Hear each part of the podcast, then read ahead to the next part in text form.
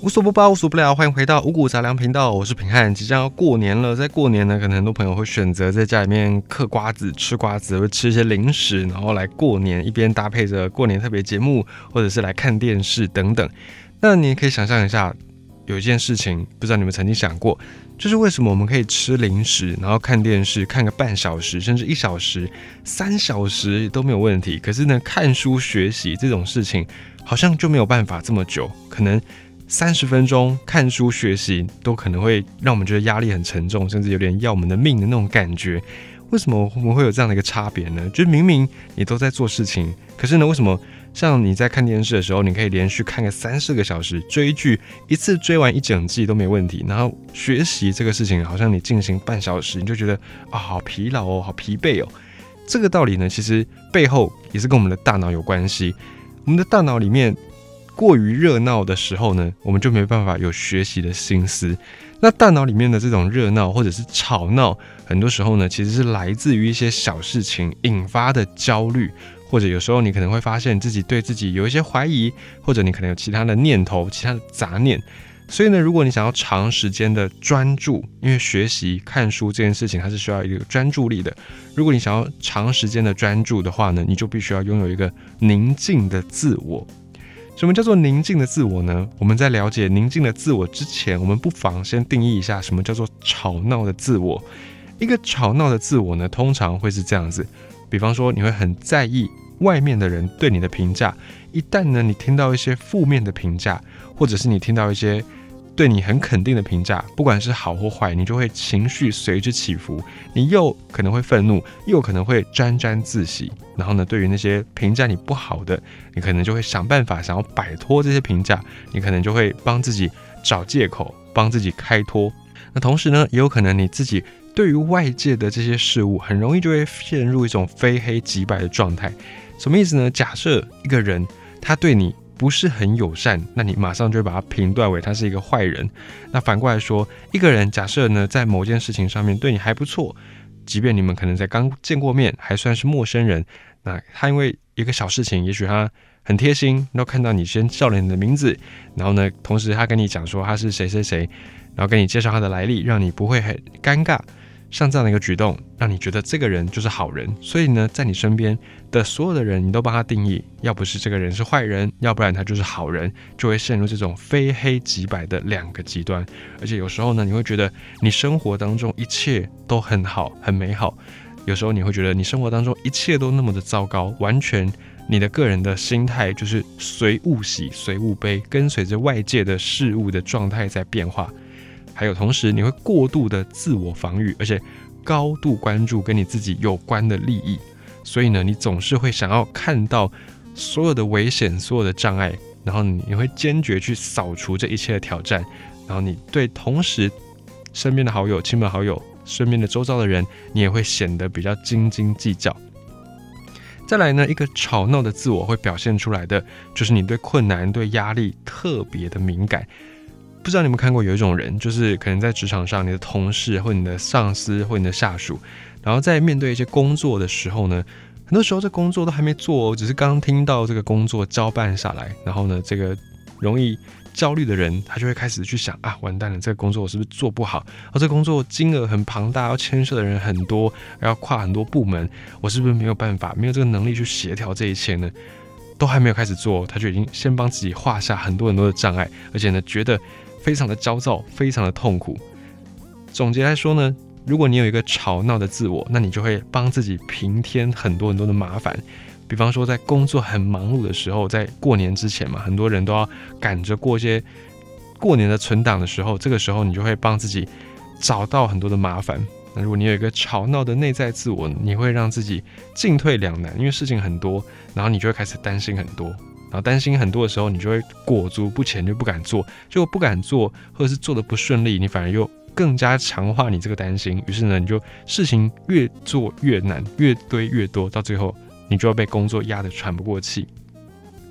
那在这个状况之下呢，你还会经常出现一些负面的情绪，比方说你会开始对压力觉得很敏感啊，对他人的评价很在意。所以你的大脑不但要分心处理这些负面情绪，还要能够完成工作。那想当然。这个工作的品质完成以后就不会太好，因为你的大脑不但是要面对任务，还要在处理你这些负面的情绪跟想法。那有一些研究发现说，一个有内在吵闹的自我的人呢，他更容易去从负面的角度去解读这些消息，而且也更容易去回想起一些让他们曾经感觉到焦虑的场景。简单来说，就是过度的担心，杞人忧天。那反过来说，如果你有一个宁静的自我，那你就会减少很多不必要的焦虑。你对环境当中也不会特别的敏感，就是你不会对一些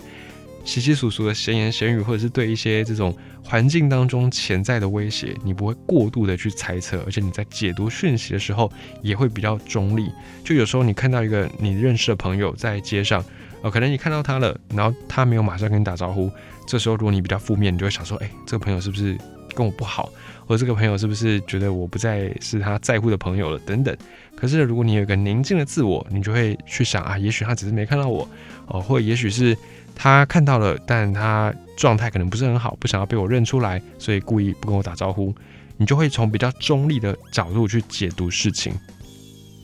那这个时候呢？在面对工作、面对任务的时候，即便你有一个宁静的自我，你还是也会有一种焦虑感。可是你不会去过度的担心，你不会过多的去想别人到底会怎么样看待自己，你就比较能够把你的精神心思放在你要完成的事情上，比较不会分心，也比较不会出错。所以呢，如果你有一个宁静的自我，那你就会更少焦虑。情绪更加的平稳，然后你可以更加看待他人跟看待自己的时候比较客观，比较不会因为外界的事物的反馈，然后让你自己怀疑或者是让你自己感到沮丧。同时呢，如果你需要专注的时刻，你就可以完全的投入在你的任务当中，投入在你的工作当中，然后让你可以休息的时候很放松休息，然后工作的时候很专注去工作。而在这个时代，尤其这个数位时代，我们特别特别需要培养这种宁静的自我。这个时代是一个很难让人不焦虑的时代，尤其呢，你如果会活在这种大城市里面，繁忙的工作，然后这些爆炸的资讯量，压缩我们的生活的时间，压缩我们生活的空间，而且呢。各种消费非常的高，高房价啦，高消费啦，然后高税率啦，所有的状况都会让你产生无数无数的焦虑。而这个时候，保持你的宁静的自我，确保至少你的精神健康这件事情就是非常的重要。而这边呢，有一个好消息，就是宁静的自我这件事情，它并不是先天注定好的，跟我们之前讲过的那个大脑的潜力不一样。我们之前有说，大脑的潜力呢，有一部分算是注定好，就是它的天花板。再怎么样突破，再怎么样开发，就是在那边。可是呢，这个宁静的自我，它是可以经过后天培养的，甚至呢，它必须一定是要经过后天的发展跟成熟才可以获得的。具体来讲，怎么样获得这种宁静的自我呢？首先，你必须要有距离的觉察，就是你要在你自己跟你所面对到的情绪之间拉出一条线，拉出一条距离。具体来讲，当你遇到一个情绪，比方说，当你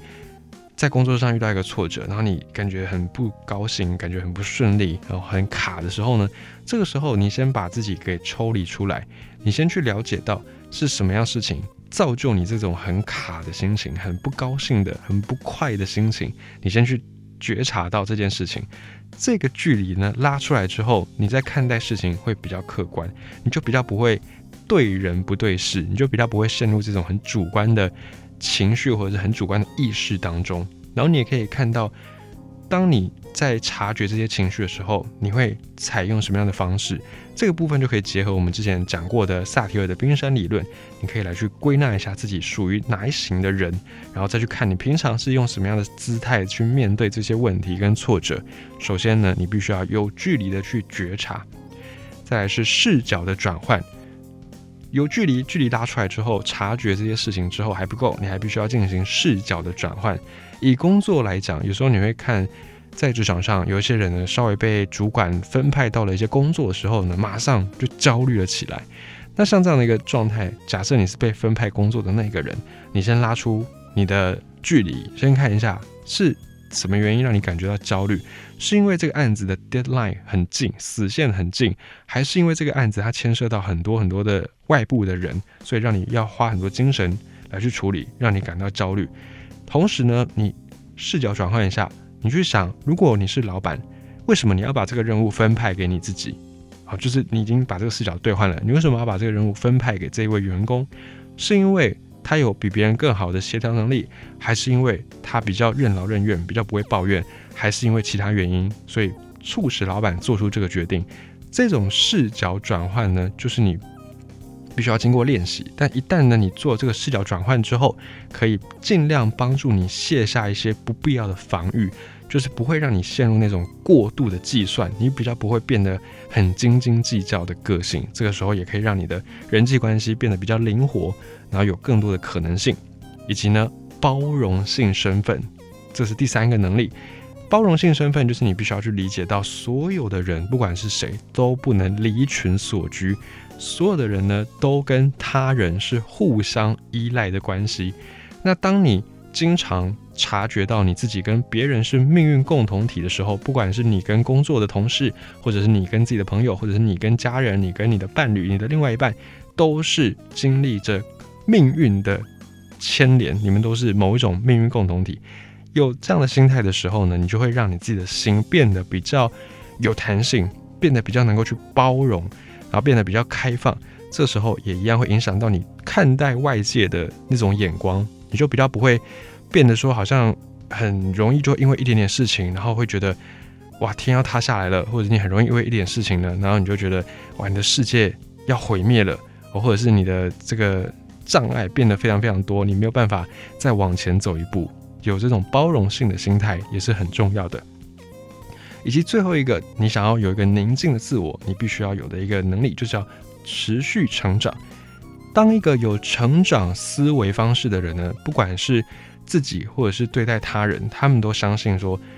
不会永远大家都是当下这个模样，就是不会有一个人是一成不变的。你想一想，我们每一个人，我们自己，我们从出生的时候什么都不懂的一个婴儿。然后到现在一路走来，你也不是完全不变的，你也是不断的、时刻的在变化。只是这个变化，你可能没有很快的就察觉到。所以，当你有一个能够持续成长的思维的这个逻辑的时候呢，你就会知道，不管你自己也好，不管别人也好，都永远不会是当下的这个样子。所以，同样的，也是会让你对自己、对别人的现状有更多的宽容。那这一些能力呢，其实最后都是要回归跟焦虑和谐共处。因为谁都没有办法完全的避免焦虑这种情绪产生，即便你是有一个宁静的自我的人，你遇到一些任务、遇到一些挫折，你还是会产生焦虑感。那既然焦虑无法消除，学习与它如何和谐共处，就能够确保你的精神状态、你的心灵健康是在一个比较和缓的、比较。平稳的，没有这么大的波动的这个状态，于是你就能够获得一个宁静的自我，让你不用分心去处理情绪，可以把好好的事情处理的完美，处理的圆满。同时呢，在这里平安也分享一本书，这本书叫做《深度工作力》。这本书呢，它的标题是说：世界越浅薄，深度工作的报酬就越可观。现在呢，世界的确是有一种越来越浅薄的趋势，就是。所有的事情都变得很浅，而且很快，而且很薄。像是呢，以前你要获得一些资讯，你就必须要好好的彻头彻尾的看完一本书，你就比较能够有系统的获得一些知识。可是现在呢，你想要获取新的资讯，看书已经很多人觉得太慢了。与其看书，我不如去看 YouTube 的影片，我不如去看这个抖音上面的这些短影片、短影音。哦，甚至呢，一个四分钟、五分钟的影片，我们都还觉得太长。然后一个十五分钟、二十分钟，像平安的 Podcast，很多人可能觉得太久了，我没有这么多时间听。那很多人追求的呢是更快的，可能我三十秒，甚至可能十秒、十五秒，我就必须要得到我想要得到的一切。所以世界确实变得越来越浅薄。那这个时候呢，深度工作力就很重要。什么叫做深度工作呢？也就是在你不分心的状态之下，你可以去进行你职业的活动，就是你工作上的这些任务。而这个深度工作，这种专注力，可以把你的认知能力推到极限。同时，这个深度工作可以让你创造出新的价值，让你开发出新的技术。然后呢，这个价值、这个技术是别人很难模仿的。举例来讲，假设今天平安录一个 podcast，然后我可能录的时间就是一分钟。那一分钟能够包含的内容一定是相当有限的，所以一分钟录出来的 podcast 的内容很容易就会被别人给理解，那当然也很容易被模仿。可是呢，我一旦把这个时间拉长一些，比方说平安经常录都是二十分钟、三十分钟起跳，那这么样长的时间能够包含的内容就很多。所以假设有另外一个人呢，想要模仿平安的这种风格，他可能也能够做到，但他就必须要花费更多时间，绝对不会是跟录一分钟的那种。工序比起来是一样的，他就一定要花更多的心力去做这件事情。所以呢，深度工作让你可以很专心，而且可以让你提高你的产值，让你提高你的不可替代性。因为在未来，机器人是一个趋势，AI 是一个趋势，有很多事都会自动化。自动化之后呢，我们就会担心我们会失业。那你要不担心失业，首先你要培养深度工作力，让你在做的事情，让你的工作变成无可取代的工作。你可能有曾经有过这样的经验，就是当你家里面水桶呃不是马桶坏了，水管漏水，这个时候呢，你就想要叫水电师傅来修，可是你可能面临到你经常叫半天，然后那个水电师傅就一直说他没空，没办法来，或者是来了，然后可能小小一个零件，或者是他稍微做了一点这个技术，然后他就要跟你收你觉得很高的费用，这就是因为水电师傅他的工作具有。不可替代性，因为你除了找水电师傅来，你不会自己修，所以你就必须要服从他的技术的专业，你就必须要给他相对应的报酬。因此，培养深度工作就是让你在变成类似像水电师傅这样工作具有高度不可替代性，这个时候你的报酬就会提高，就任你开价了。那为什么要深度工作？就像我们讲的。未来呢？机器人的时代，如果你不深度工作，如果你的工作是很浅薄的，那你很容易就会被替代。那未来的科技社会呢？这本《深度工作力》的作者他就有说，以后的社会大概会有两种人脱颖而出，一个呢是可以跟机器合作的高技术工作者，那第二种呢是某一个领域的超级明星，比方说在电动车界的超级明星，大家都会想到的马斯克，特斯拉的那个创办人马斯克，类似这样的超级明星。那如果你想要成为这两种人，不管你是可以跟机器合作的高技术工作者，或者是某个领域的超级明星，你都必须要有深度工作力，才可以快速的学习。而且这个快速学习呢，不是囫囵吞枣哦，是有高品质，而且你的产量也高，有这样的一个产出。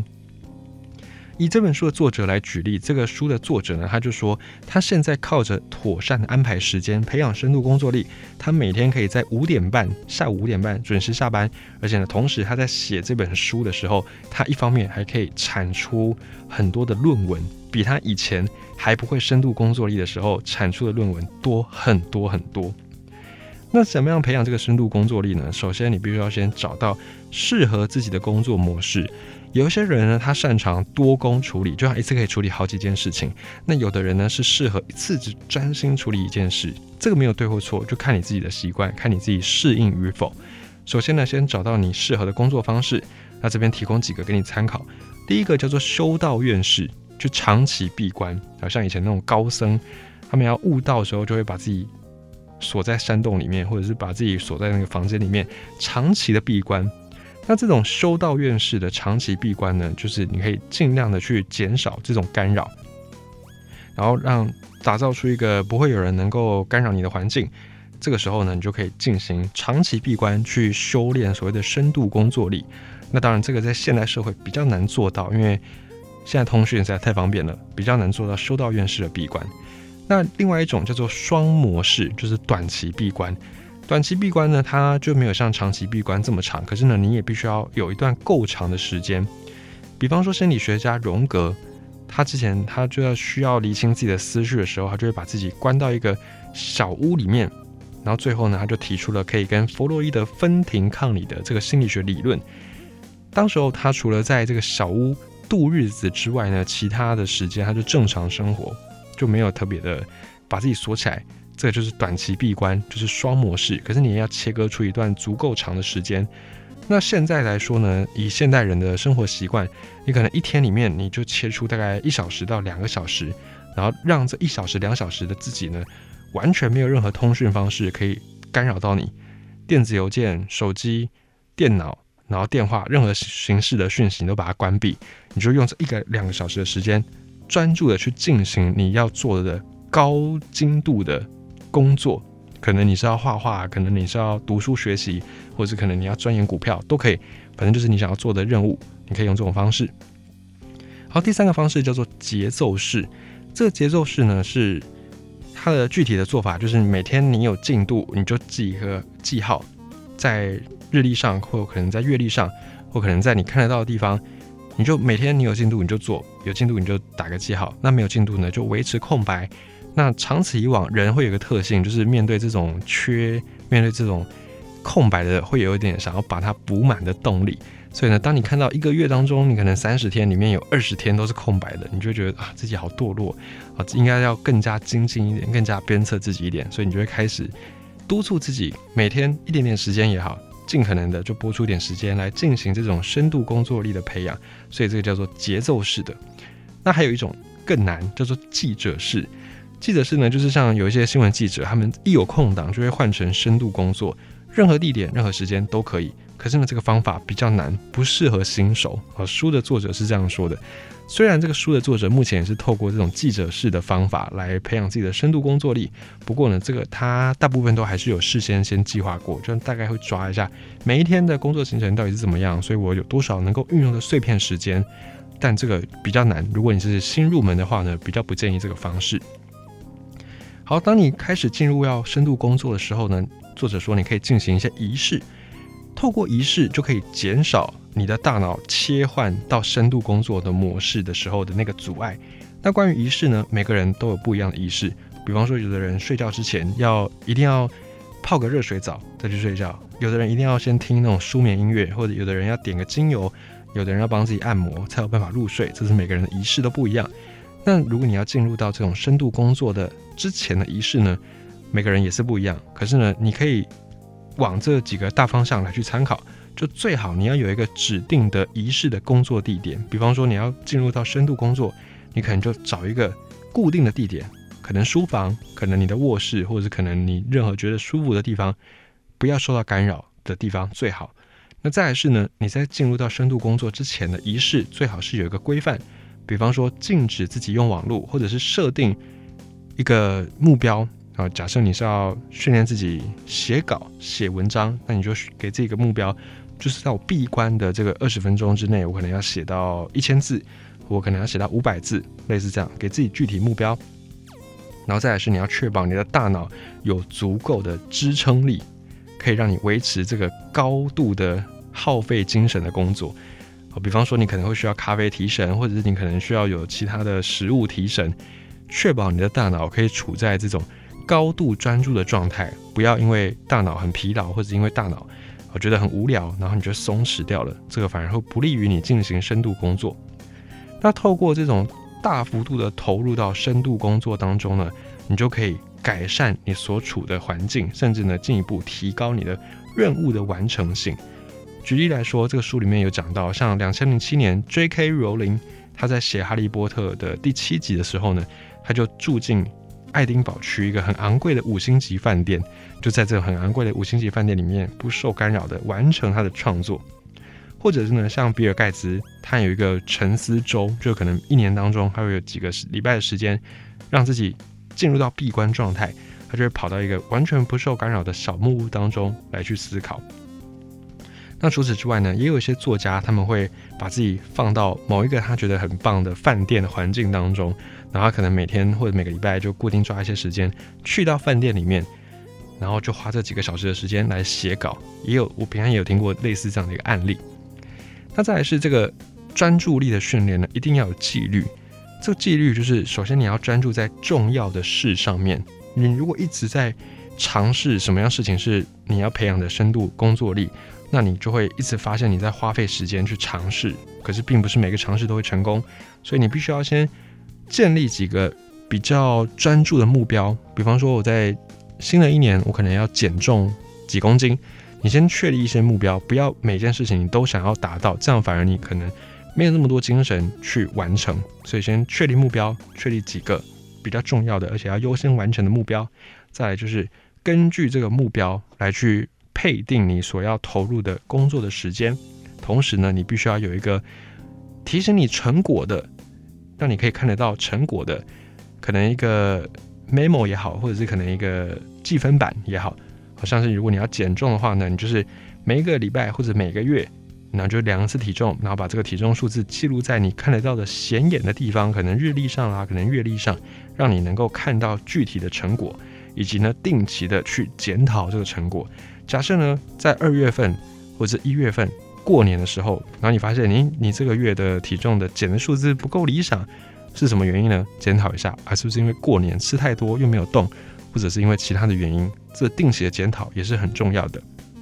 以及最后最重要的一点，你必须要给自己放空，必须要给自己懒惰的空间。因为其实人的专注力一天大概就是四个小时，超过了你再专注也专注不起来。所以呢，在这个专注力以外的时间，你必须要培养自己能够放松。不能够像橡皮筋一样一直绷、一直绷、一直绷，你的大脑也没有办法承受，所以你必须要适时的帮自己找到能够放松的手法跟途径，让你在专注时间以外的时刻，你可以放松，你可以去平衡。这个平衡也是很重要的。假设你没有办法平衡，你也没有办法长期的去维持这种深度工作。还有作者也给大家一个建议，不要因为方便。不要因为有趣，你就沉迷在网络当中。有时候，当你闲来无事，你可能说：“哎，我现在没什么事情，我现在有一个休闲时间，我就打开那个 YouTube，然后看一下最近流行的影片。”那通常一看呢，你看完之后，它就会跑出一个推荐影片，类似的影片，然后你就一个点一个，一个点一个，到时候你就会发现，你这个闲来无事的时间，全部都被你浪费在看你没有兴趣，或者是你漫无目的看到的影片上面。这个也是一个很可怕、很恐怖的事情。作者是说，不要因为方便，不要因为有趣就沉迷网络。他也说到，很多工具呢，其实它并没有好或坏的分别，而是要看我们怎么样使用。那在你要评估一项工具，尤其是网络的时候呢，你可以按照一个原则去看，它是不是符合八二法则，就是这个工具是不是你用起来花费的时间很少，然后可以得到很大的成效。如果是，那它对你来说就是一个好工具；如果不是，也就是你花了百分之八十的时间在用，可是你能够获得的成果只有百分之二十，那这样很显然不符合那个比例。这个时候，这个工具即便它很方便，网络，但它对你来说就不是一个好的工具。也提供这个方向给你参考，以及这本书《深度工作力》。